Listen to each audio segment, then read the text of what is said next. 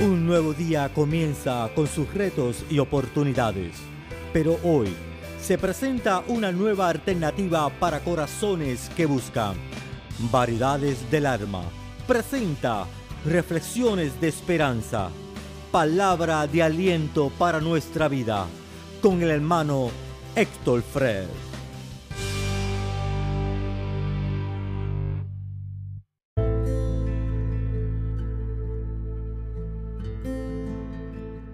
Bienvenidos una vez más a Variedades del Alma. Te saluda tu hermano en Cristo, el hermano Héctor Fred.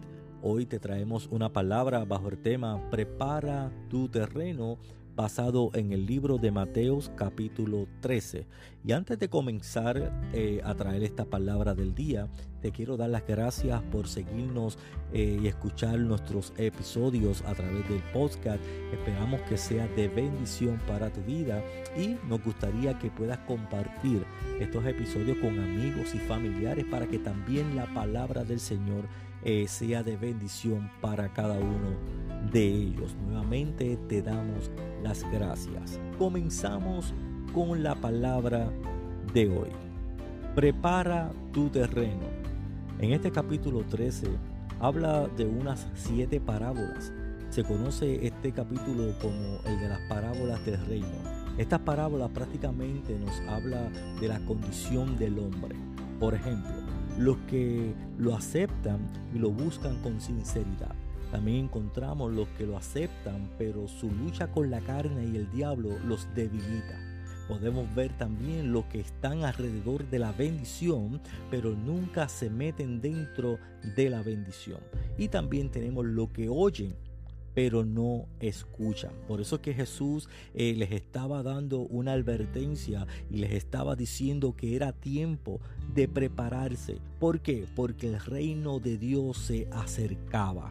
Vemos o entendemos que un labrador prepara sus terrenos antes de sembrar una semilla.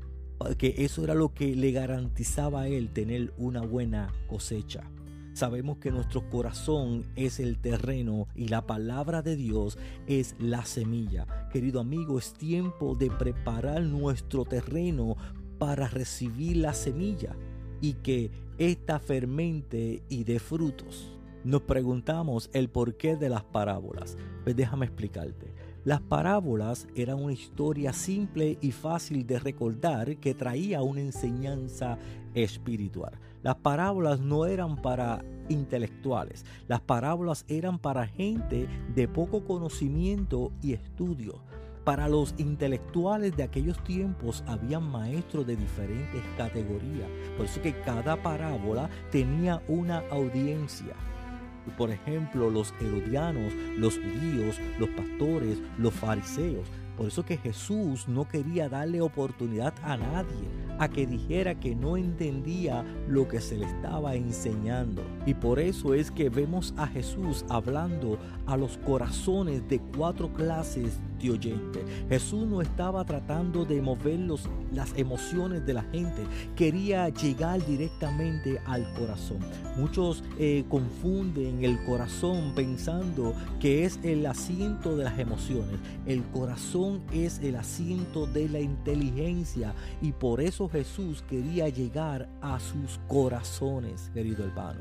Por eso es que vemos a un Jesús eh, que identifica estas clases de corazones. Vemos en el verso 19 que identifica el corazón imposible. Eh, vemos que es la, aquellos que reaccionan indiferentemente. Sus corazones se han endurecido y han quitado su mirada de Dios.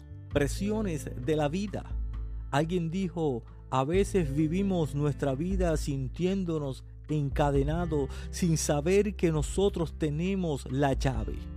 Viven en la superficie. Querido amigo, si queremos ser llenos eh, del poder de Dios, no podemos continuar viviendo en la superficie de la vida. Vemos también en el verso 20 cómo Jesús identifica corazones superficiales. Hay vidas tribestiales que no le dan importancia a las cosas que verdaderamente importan. Hay un proverbio que dice, siembra un pensamiento y cosecharás una acción. Siembra una acción y cosecharás un hábito.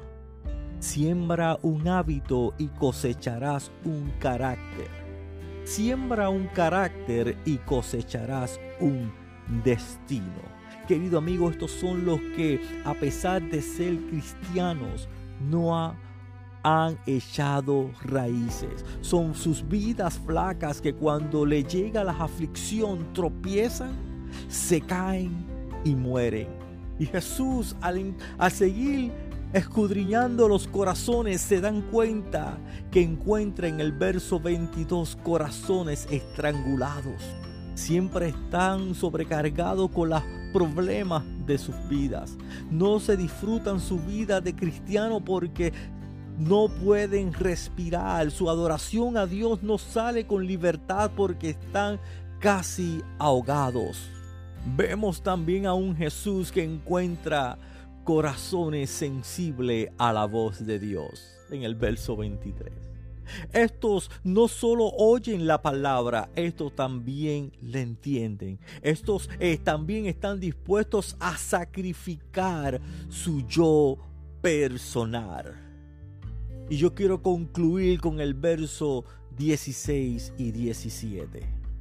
Pero bienaventurados vuestros ojos porque ven y vuestros oídos porque oyen porque de cierto os digo que muchos profetas y justos desearon ver lo que veis y no lo vieron, y oí los que oís y no lo oyeron. Padre, gracias por tu poderosa palabra y bendice a cada uno de los oyentes. Y no olvides que estás escuchando Variedades del Alma. Bendiciones.